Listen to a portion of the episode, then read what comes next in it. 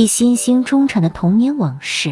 一八三七年至一九零一年间，英国处在维多利亚女王时代，这一时期是工业革命发展的巅峰时期。汽车、轮船的出现，使得运输和贸易四通八达，铁路交通贯穿东西南北，一切看上去都是欣欣向荣的样子。美国传奇诗人艾米丽·狄金森就是这一时期出生。一八三零年，他诞生于美国马萨诸塞州阿莫斯特的狄金森家族。自出生之后，艾米丽就住在自己祖父的宅邸内。她的祖父是阿莫斯特学院的创始人之一，父亲和哥哥也是当地著名的律师，祖孙三代都投身于政治与公共事务。他青少年时代的生活单调而平静，从小接受正规宗教教育。学生时代的艾米丽曾随家人到费城、华盛顿等地探亲。十七岁进入女子大学，他在学院学习了七年时间，课程包括英语和古典文学、拉丁语、植物学、地质学、历史、哲学、数学等等。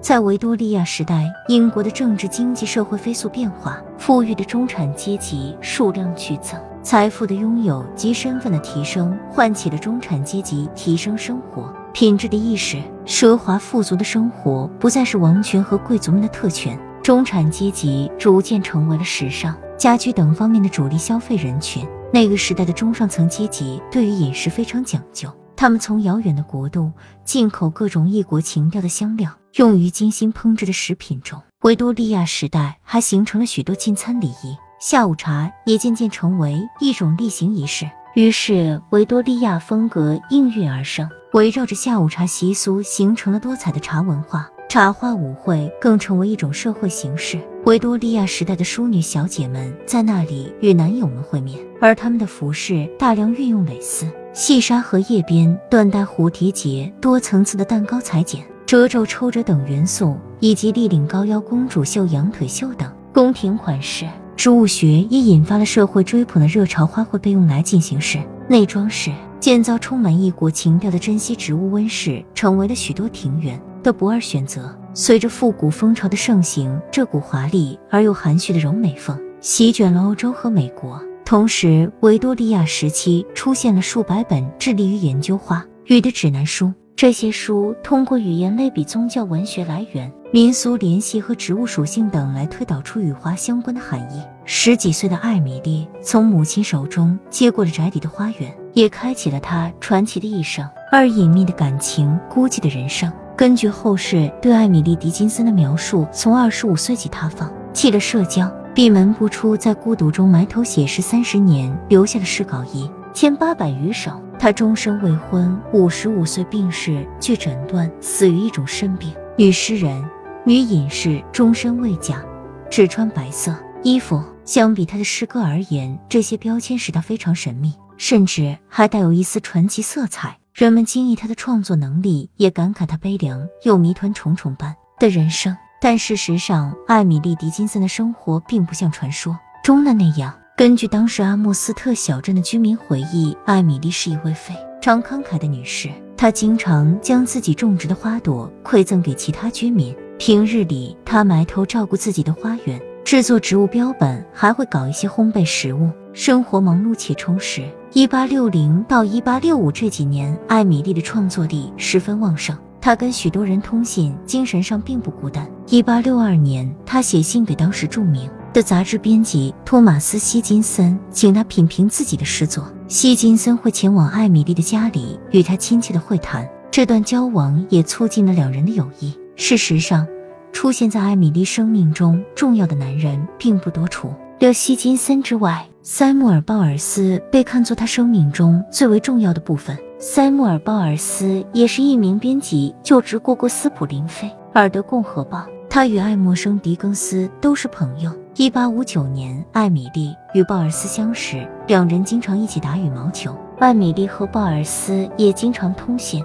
后世在整理艾米丽的诗集时候，发现他笔下经常写到的大事内容与鲍尔斯的书信内容极为吻合。在艾米丽的诗中，大师彷佛一道光芒，如太阳神阿波罗一般耀眼夺目，而他自己则是一株雏菊，永远追随着太阳的光亮在。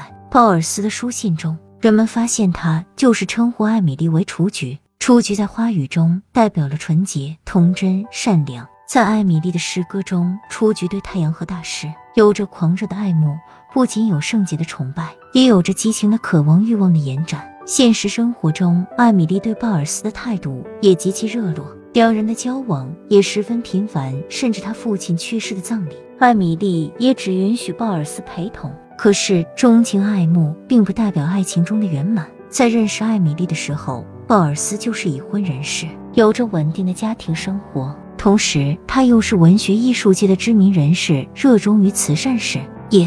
两人的感情无果，直接导致了艾米丽在二十五岁之后便隐居在家中，常年过着避世的生活。她把对大师的感情和欲望通过花朵的意象表达了出来，时而乖巧，时而激情飞扬。因为他的诗歌没有正式出版，所以他的感情生活、诗歌中所对应的象征都没能被人及时理解，为后世的翻译铸造了许多谜团。三崛起的浪漫主义超越的现代性诗歌。维多利亚时期有着男女平等和种族平等的进步观念。除了查尔斯·狄更斯、威廉·萨克雷、托马斯·哈代等男性著名小说家出现，女性小说家作品也大受好评，如勃朗特三姐妹作品《呼啸山庄简爱》，以及乔治·艾略特等。在大洋彼岸的美国女作家路易莎·梅奥尔科特以自己家族为蓝本的自传体小说《小妇人》风靡一时。与路易莎一样，艾米丽也把莎士比亚的小说奉若神明，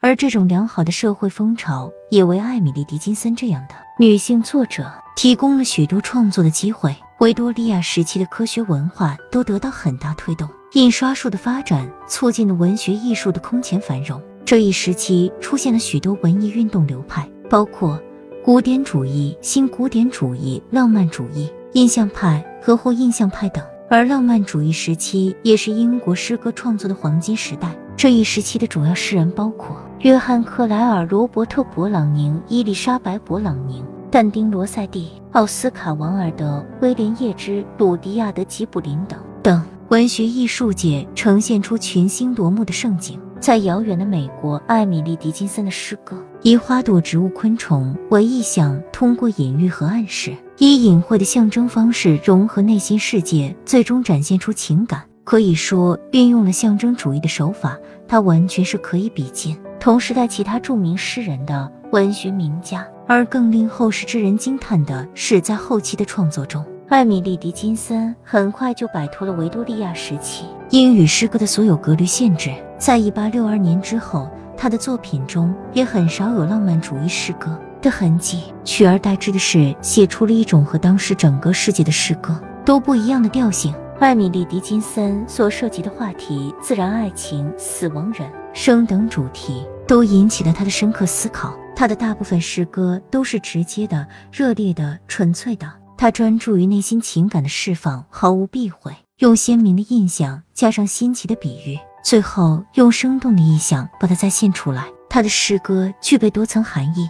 那些片段性、跳跃性的表现手法，开创了二十世纪现代派诗歌的先河，所以他也被视为二十世纪现代主义诗歌的先驱之一。结语：狄金森的《花园》一书详细介绍了诗人的一生，并对许多晦涩难懂的诗歌做了全新的注解，是一本非常权威的人物传记。艾米莉·狄金森传奇的人生和他留给后世的千余首诗歌。必然会穿越时间的局限，留给读者无限遐想的空间。